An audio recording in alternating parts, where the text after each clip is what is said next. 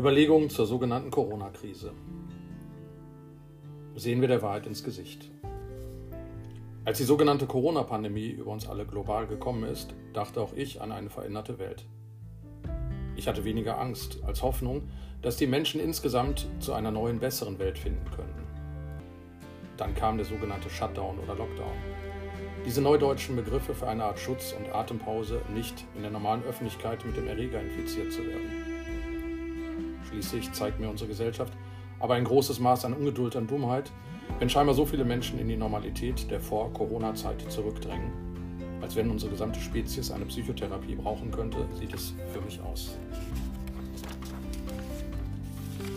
Ich sehe Bilder von englischen Hafenstädten, Stränden an der deutschen Ostsee, Partys in Kalifornien, Demonstrationen von Menschen gegen Corona, Wahlveranstaltungen von Donald Trump ohne Schutzmaßnahmen, Fußballspiele, Offenbar drängt es derzeit viele Menschen regelrecht raus in die Menschenmassen. Als wären die Couchkartoffeln, Online-Game-Zocker und Stubenhocker nur eine Erfindung derselben Menschen, die einem jahrelang erzählt haben, dass man vom Onanieren blind wird.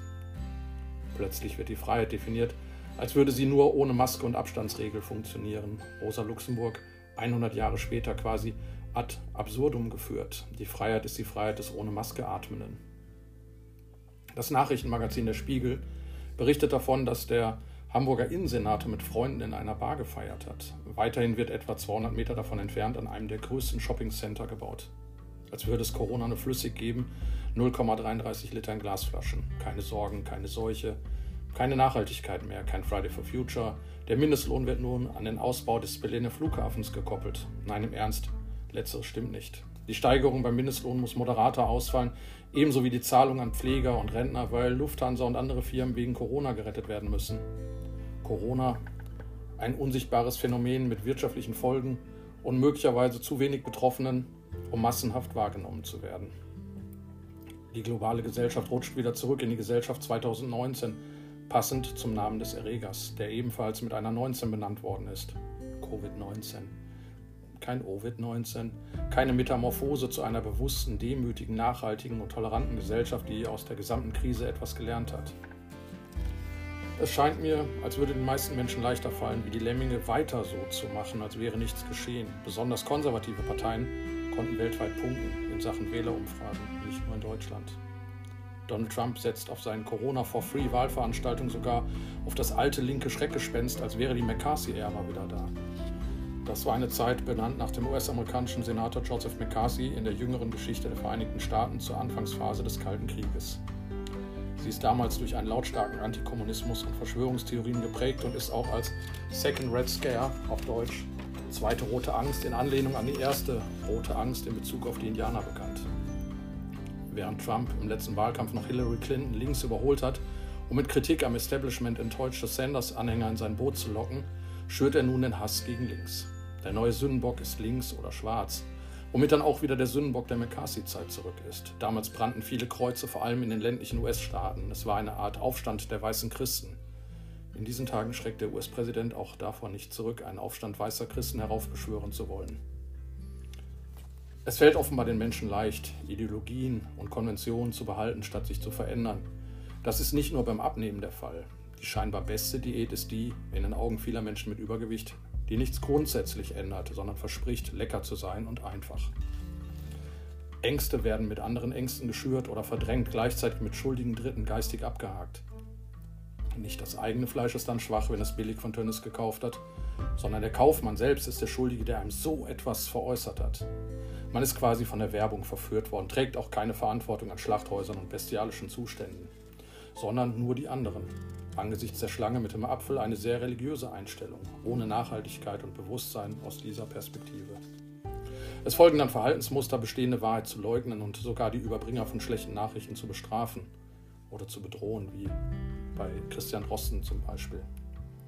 Konvention und konservative Haltung begünstigen daher autoritäre Strukturen. Die scheinbaren Freiheitskämpfer Hildmann und Schiffmann, um nur zwei davon zu nennen, nebst ihrer Anhänger suchen ihr Heil, deshalb auch in öffentlichem Leugnen einer sich ändernden Wahrheit.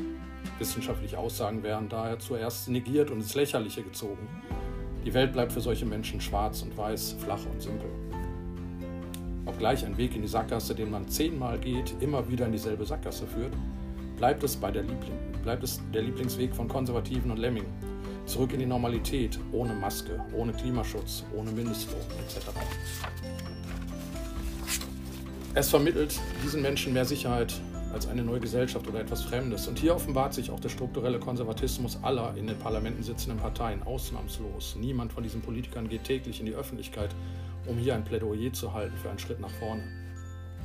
Die sogenannte Partei zieht alles ins Lächerliche, Satirische. Die sogenannte AfD entpuppt sich als keine Alternative, weil sie mit allen Mitteln immer wieder in die oben angeführte Sackgasse rennen will.